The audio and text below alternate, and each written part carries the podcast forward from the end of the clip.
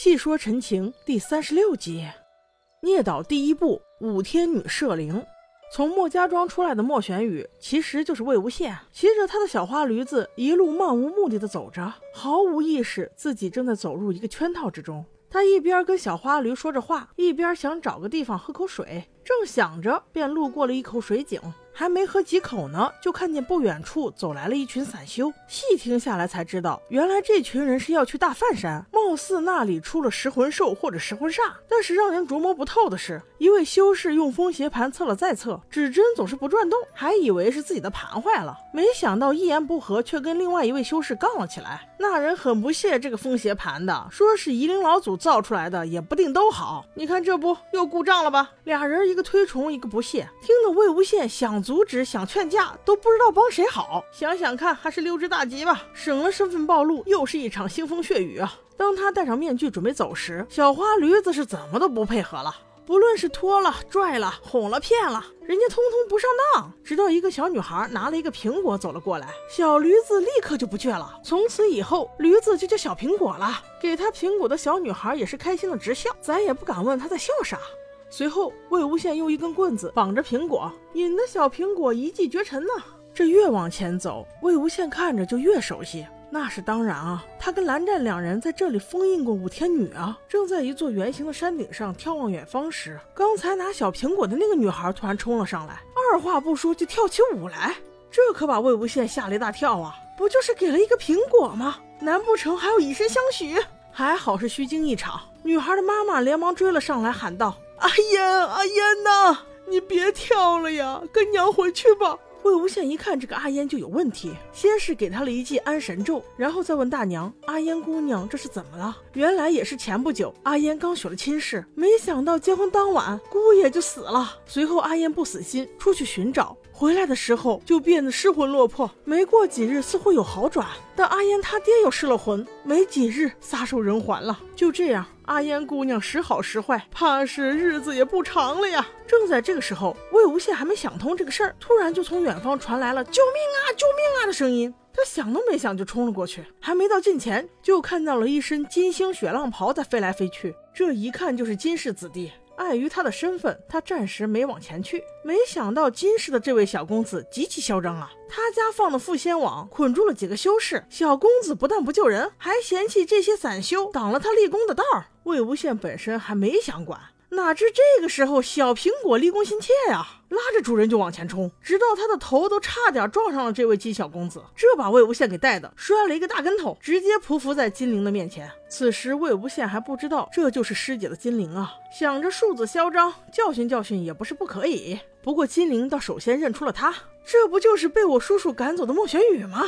你个淫贼，还有脸到这儿来？魏无羡这时候才发现，对呀。穆玄羽的身份再怎么说也应该是金陵的长辈啊，于是便反击道：“你个有娘生没娘养的东西，敢说我是淫贼？”金陵一听这话，顿时就给燃了，直接拔剑相向。但咋说只是个十几岁的小孩子，魏无羡不但轻松躲开，还顺势给他背上贴了一个贪吃鬼，让这位金小公子怎么也站不起来了，只得趴在地上哼唧道：“你你就不怕我舅舅收拾你？”看着趴在地上的金小公子，魏无羡戏谑道：“哎呦，怎么是你舅舅，不是你爹呀？请问你舅舅又是哪位啊？”金陵还没来得及开口，远方的熟悉却又陌生的声音传到了魏无羡的耳中：“他舅舅是我，你还有什么遗言吗？”听到了这个声音，魏无羡定住了，头都不敢转，往事都还来不及翻入脑中，江城就已经走到近前。江城是他舅舅，他不就是金陵吗？此时的他恨不得当场就给自己一耳刮子，他怎么能这样说师姐呢？江澄看着想要开溜的魏无羡，一手捏碎金陵背后的恶鬼，一边训道：“金陵，我不是告诉过你吗？再遇到用魏无羡邪术的，就把他剁了喂你的狗。”金陵得了旨意，刚站稳就拔出剑，朝魏无羡的心口就刺了过去。魏无羡此刻背对着他俩。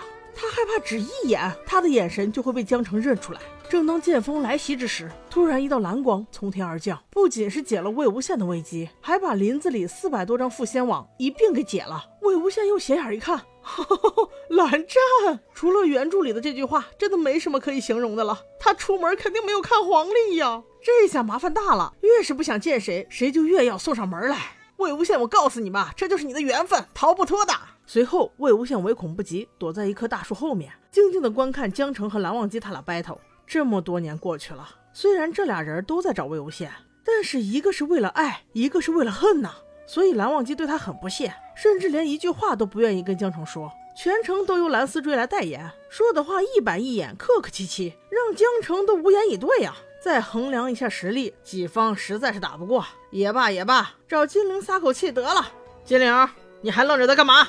等猎物自己插在你的剑上吗？金陵被训得莫名其妙，灰溜溜的走了，心里头暗暗发誓，今天再不逮着个一二三，绝不回来见他。随后，江澄也跟着走了，坐在山下的茶棚里等待。蓝忘机却还是气定神闲，只一句。去做事，量力而行，不可逞强，分分钟和江城分出高下呀！说完之后，他看了一眼莫玄羽，也去山下的茶棚里等着了。这一眼，波澜不惊的蓝忘机倒无甚在意，但是魏无羡就像被烫了一样。我想，此时在他脑中应该会反复回荡“毕生知己”这四个字吧？若不是毕生知己，岂能悬崖边上死死拽着他？若不是毕生知己，又岂能对待使用邪术之人如此宽容？若不是毕生知己，他怎会十六年间一直游历，日日问灵，只为找到我的魂？江澄刚才说的一言一语，他都听到了。唉，毕竟时过境迁，他现在需要冷静一下。特意找到溪水旁边，过往的事情又历历在目。师姐，我最好的师姐，刚才我究竟对金陵说了什么？啪的一声，一个巴掌扎扎实实的落在了自己的脸上。魏无羡觉得这是他应得的。还好，悲伤的气氛并没有沉闷太久。小苹果不知道从哪里冒了出来。魏无羡在喝水的时候，他就在吃旁边发着金光的灵草。耶，不是嫌弃这个嫌弃那个吗？怎么这里的草他吃的这么香？仔细一看才发现，原来这草不是一般的草，是巨灵草，一般都只生长在修士的古坟旁边。看来这周围是有修士陵墓的呀。才没走一段路程，就发现不远处竟有一处坟冢，看起来还有点眼熟。魏无羡一眼就看出，在坟旁边扫墓的应该是一只魂。他客气问道：“敢问老丈，这里是谁的坟冢？”老爷子倒显得有些不耐烦，心想着今儿咋这么多人来打听？原来是因为刚才一群蓝氏家族的小辈儿也来问过他。于是他挥着手说：“时间久了，温氏早就不在了。”魏无羡刚听到温氏这两个字，立刻就想到了温情。他曾经说过，这里应该就是他家的祖坟呐。紧接着就想到了十六年前的武天女，再配上刚才阿烟姑娘跳舞的样子，瞬间事情就连成了一条线。他明白了，这根本不是失魂煞或者失魂兽啊，这就是武天女在作祟呗。不好，金陵肯定有难。这回他可不允许自己再失误了，立刻掉头去了天女祠。没想到为时已晚呐！在蓝家小辈来了之后，金陵也跟了上来，而且还当着武天女许了个愿，说是立刻让食魂的东西过来见我。他身边还有众人在附和。武天女真是心里乐开了花啊！想见我还不容易，本姑娘就让你看看，瞬间就吸走了一个人的魂魄，这也算达成愿望啊！用魂魄来换还不正常吗？原来在这大梵山中一直作祟的就是这个五天女啊！先是阿烟姑娘在结婚之前就来天女祠来许愿，希望自己丈夫能够一生一世只爱自己一个人。那对天下的男人来说，这太难了。唯有一种可能性可以完成她的心愿，那就是让她结完婚之后立刻就死。所以阿烟刚一完婚，她老公就死了。那这就算愿望达成了。在五天女这儿作为交换，就吸取了阿烟的灵石。阿烟的老父亲看到自己女儿这么可怜，在求医问药无果的情况下，又只能来拜天女祠，希望自己孩子能够好。天女又一次达成了他的愿望，吐出了阿烟的灵石。那当然，作为交换，阿烟他爹的灵石又被吸走了。因为老伯伯年龄大，就这么一不小心撒手人寰了。大家来评评理，你说许愿这事儿到底是帮人还是害人呢？所以说啊，最好还是凡事靠自己呀。那摄灵之事该如何解决呢？我们下集再说。